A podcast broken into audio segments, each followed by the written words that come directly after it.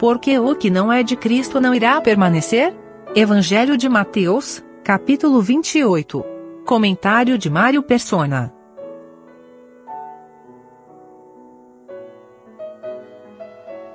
Significativo, né, esse versículo 1 é, do capítulo 28, porque ele mostra uma, uma novidade, é uma coisa nova, né? Gente, se nós fecharmos os olhos e pensarmos no que é o fim de um sábado e o despontar do primeiro dia da semana, nós vemos algo começando. Algo estava começando aqui completamente diferente daquilo que Deus tinha feito até então. E, e é interessante que esse, não só esse capítulo, mas os capítulos anteriores também, eles acabam deixando uma deixando clara a situação do homem em relação ao Senhor Jesus.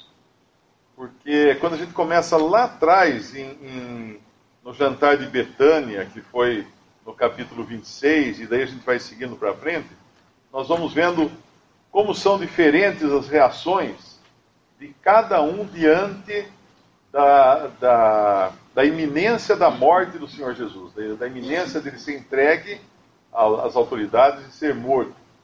Nós vamos encontrar aquela mulher lá, lá em Betânia, uh, adorando a Ele, uh, derramando perfume valiosíssimo, né? um ano de trabalho era o preço daquele perfume, derramando no Senhor, porque ele não, ele não, ela não teria tempo de fazer isso depois. Ela parecia ter um, um entendimento disso, que não haveria tempo. Tanto é que as mulheres que vão depois fazer isso no corpo do Senhor lá na tumba, elas não encontram mais o corpo elas levam os perfumes e tudo, chega lá, não, está mais, porque ele ressuscitou. E essa mulher faz isso de antemão, ela é lembrada em todo lugar onde o evangelho seria pregado, e, e cada um a quem o evangelho é pregado e crê, é lembrado também na memória de Deus.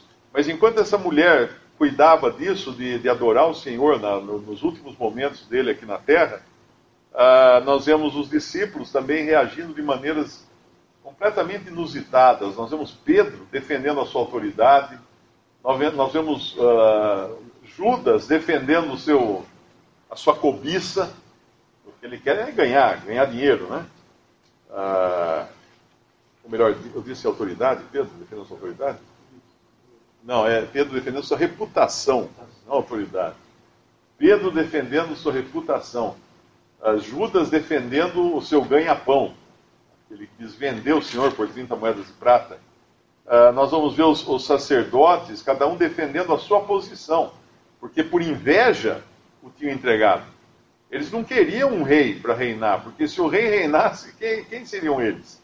Nós vemos também os, os governantes uh, gentios aqui, cada um defendendo a sua, os seus interesses, todo mundo, um lavando as mãos, inclusive literalmente lavando as mãos não querendo pôr a mão naquilo, porque a mulher dele já tinha até sonhado que era problema aquilo. Então todo mundo, cada um saindo para um canto, cada um defendendo a si mesmo. Pedro negando o Senhor, depois de defender tanto a sua reputação lá atrás, no capítulo 26, aqui ele vai, vai negar o Senhor, porque ele vai defender agora em sua integridade física. Ele não quer ser morto como o Senhor vai ser morto. Ele quer escapar de perseguições. E aqui, no nosso capítulo, né, ele vai, uh, depois de crucificado, nós vamos ver os judeus agora defendendo também a sua, a sua mentira, porque eles, eles começam lá atrás, já perseguindo o Senhor injustamente, arrumando pessoas para mentir, falsas testemunhas, pra, na tentativa de, de, de, de, condenar o Senhor, e agora, depois de, está tudo errado para eles, eles ainda pagam falsos testemunhas, que são os guardas aqui, para que eles mintam, para que eles digam que o corpo foi roubado. E, e isso vai cada vez mais aumentando a gravidade do pecado deles. Tem um ditado que eu li uma vez, que eu achei muito, muito bom, eu sempre lembro disso, que dizia o seguinte: quando você estiver no fundo do poço, não cave. E é o que eles estão fazendo aqui. Cada vez eles cavam um pouco mais, eles vão cada vez se enrolando, cada vez mais, e, e aumentando, só colocando uh, juízo sobre juízo, sobre as suas cabeças.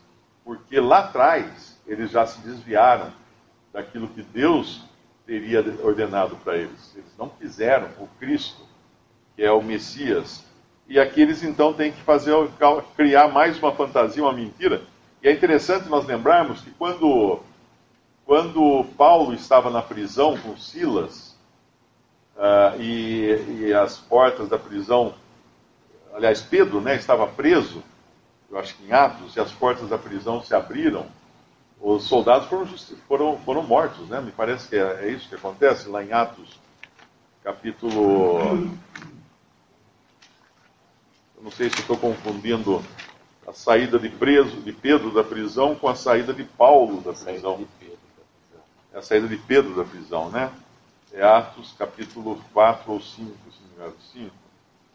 Atos capítulo 5. É, não, mas aqui não aparece o lugar que diz que os soldados que, o, que guardavam, eu, eu não estou tentando, não estou encontrando. Tem alguma passagem em que os soldados que guardavam os presos seriam condenados por terem deixado o preso escapar, porque essa era a ordem naquele tempo. O soldado pagava com a vida, tanto é que, que quando o centurião, quando o, o carcereiro vê que os, os, presos haviam escapado, ele tenta se matar, porque ele sabia que ele ia ser, ser condenado de qualquer maneira. Ele tira a espada e tenta, e tenta se matar. Eu não estou achando a passagem, mas de qualquer maneira, era o costume uh, da época matar o, o carcereiro que deixasse. E aqui fazem o contrário. Aqui eles dão dinheiro para os carcereiros. Eles dão dinheiro para os soldados que vigiavam o túmulo, na verdade, porque, uh, vigiando um morto, né, o que já é uma coisa insólita, uh, um morto não escapa. Mas eu creio que eles não tivessem muito certo do que podia acontecer ali, porque o Senhor tinha dito que ressuscitaria. Aquilo que eles usaram, uh, que, eles, que eles alegaram que o Senhor destruiria o templo, para usar isso na condenação, no processo condenatório do Senhor, eles arrumam testemunhas que dizem: Este aqui disse que destruiria o templo e, e, e reerguiria em três dias. E o Senhor falou isso referindo-se ao seu corpo. Uh, agora eles dizem, eles lembram né, que ele, uh, ele tinha dito que depois de três dias ressuscitaria. Ou seja, hã? É Atos 12? Ah, obrigado, meu irmão. Atos 12, versículo 19. É, quando Pedro estava, uh, foi, saiu da prisão, no versículo 19, quando Herodes o procurou e o não achou, feita a inquirição aos guardas, mandou-os justiçar. Era isso que se fazia com guardas quando eles não cumpriam o seu dever. Mas aqui os guardas são subornados para mentirem. Ele fala no versículo 18: É-me dado todo o poder no céu e na terra. A gente às vezes lê batido né, uma passagem assim, mas se nós pensarmos uma pessoa a quem é dada todo o poder no céu e na terra, o que eu faço com essa pessoa? Qual qual a minha posição diante dessa pessoa? A quem todo o poder. Porque até aqui nós vimos que cada um estava tentando defender o seu, né? E, e com mentira, com trapaça, com Pedro negando para não, não, apanhar lá dos, dos soldados, do, do, sacerdote. Cada um correndo atrás da, dos, dos seus interesses, todo mundo se defendendo, todo mundo se encobrindo, todo mundo cobrindo suas pegadas para não ser descoberto e, e, e, eles estão lidando com aquele a quem foi dado todo o poder nos céus e na terra. Dizer, não, é, Deus deve olhar e rir, né? como fala lá o Salmo 2. Deus olha e ri dos homens. Quando os homens falam, uh, de, uh, rompamos as suas amarras. Como rompamos as suas amarras? Vocês não podem romper amarra nenhuma, nós somos homens falhos. A Cristo foi dado todo o poder nos céus e na terra. Eu me lembro sempre de uma passagem que eu acho que ela é muito. A gente devia gravar ela na, na memória. Ela está lá em Esther, capítulo 6 de Esther. Nós sabemos a história de Esther, que é um livro que não fala o nome de Deus, nenhuma vez aparece o nome de Deus no livro de Esther, mas a gente vê Deus agindo nos bastidores de forma muito clara, muito evidente. E aqui é, uma, é mais uma das tentativas que aconteceram na história de eliminar o povo judeu. E tudo deu errado. Tudo deu errado. A gente vê que tudo, tudo que o, o Amã, tudo que ele trama, dá o contrário. Acontece o inverso. E, e tem uma, uma hora que a mulher dele fala uma coisa que é interessantíssima. E a gente deveria levar isso sempre no coração. E no capítulo 6, versículo 12, uh, ah, versículo, versículo. Porque a, mãe queria ser honrado na presença do rei, mas acontece justamente o, o contrário: é o judeu Mardoqueu quem vai montar o cavalo do rei e a mãe vai ter que sair desfilando, puxando o, cama, o cavalo do Mardoqueu, que ele queria que morresse, daquele que ele queria, que ele queria exterminar. Aí no versículo 12, depois disso, Mardoqueu, uh, versículo 11, e Amã tomou o vestido e o cavalo e vestiu a Mardoqueu e o levou a cavalo pelas ruas da cidade e apregou diante dele. Assim se fará o homem de cuja honra o rei se agrada. E depois disto, Mardoqueu voltou para a porta do rei. Porém, Amã se retirou correndo para sua casa, anojado e coberta a cabeça. Estava envergonhado, e contou a Amã, a Zeres, sua mulher, e a todos os seus amigos, tudo quanto lhe, tinham, lhe tinha sucedido. Então os seus sábios e Zeres, sua mulher, lhe disseram, se Mardoqueu, diante de quem já começasse a cair, é da semente dos judeus, não prevalecerás contra ele, antes certamente cairás perante ele.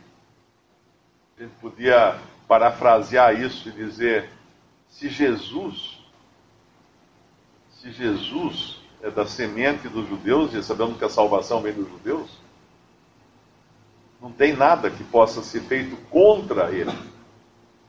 Não tem ninguém que pode se opor a Cristo. E nós sabemos disso agora, vendo essa história. O irmão tinha comentado da, da, tentativa de muitos de mudarem o mundo, e às vezes até com argumentos cristãos, né, de entrar na política para conseguir mudanças e tudo mais. E, e, nós vemos que aqui, quem ficou do lado desse rejeitado é quem está até hoje uh, garantido, né? Porque todos os outros estão perdidos, porque eles tomaram o lado contrário a Cristo. Cada um, se, cada um se posicionou aqui. Pedro se posiciona do lado contrário, porém depois ele se arrepende. Mas em todas as páginas da Bíblia, todos aqueles que tomaram, que ficaram do lado errado, se perderam. Porque ficaram do lado de quem não tinha todo o poder nos céus e na terra. Aquela, aquela passagem que o irmão leu lá em Filipenses, uh, da, da, de pensar nas coisas, né? tudo que é justo, tudo que é honesto, tudo. Se nós lermos atentamente, nós vamos ver que são qualidades de Cristo. Então tudo aquilo se resume a uma coisa: pensarmos em Cristo. Porque Ele é justo, Ele é honesto, Ele é louvável, Ele é, ele é tudo aquilo, toda aquela lista de, de coisas uh, boas para nós pensarmos. Então, quando o cristão ele se ocupa com Cristo e com as coisas de Cristo, ele vai sim deixar uma marca aqui nesse mundo. Claro que a gente já sabe que o mundo vai seguir o seu caminho, mas foram cristãos que deixaram sua marca nesse mundo, quando tomaram o lado de Cristo. Quando tomaram nomes que estão na, nas páginas da Bíblia, a mãe de Timóteo, a avó de Timóteo, sempre lembro delas, uh, tem nomes delas registrados, tem muitos nomes registrados aqui. Hoje nós damos, nós damos aos nossos filhos os nomes de, de discípulos do Senhor. Por quê? Porque são nomes que realmente deixaram uma marca nesse mundo sem se envolver com política, sem se envolver com coisa nenhuma. Nomes de pessoas que, porque estavam do lado certo, do lado daquele a quem foi dado todo o poder no céu e da terra, fizeram uma diferença nesse mundo. Mudaram vidas né, através da pregação do Evangelho, uh, mudaram vidas através do ensino de todas as coisas que o Senhor Jesus tinha ordenado, que é no versículo uh, 20, ensinando-as a guardar todas as coisas que eu vos tenho mandado. E eis que eu, eu que tenho todo o poder no céu e na terra, Jesus, estou convosco todos os dias até a consumação dos séculos. Ou seja, aqueles que receberam essa ordenança do Senhor de, de fazer discípulos de todas as nações, de batizá-los, de pregar o evangelho, batizá-los uh, e ensiná-los, esses estão fazendo diferença eterna, não, não, não uh, fugaz, não passageira nesse mundo, mas uma diferença eterna, porque esses nomes estarão gravados para sempre em pedra, pedra de Deus, né? Uh, e não mais irão se desfazer como a poeira aí da história. Muitos tão importantes da história, coitados, nada mais, ninguém mais lembra deles. Mas hoje eu tenho um filho que chama Lucas, outro tem um filho que chama Tiago, outro tem um filho que chama André, outro tem um filho que chama. Todo mundo acaba pondo o nome dos discípulos de Cristo nos seus filhos. Por quê? Porque eles fizeram realmente uma diferença. E porque estavam do lado, do lado daquele que era o, o verdadeiro uh, Mardoqueu, né? Era aquele diante de quem todo joelho vai se, se dobrar e toda língua vai confessar que Jesus é Senhor para a glória de Deus Pai.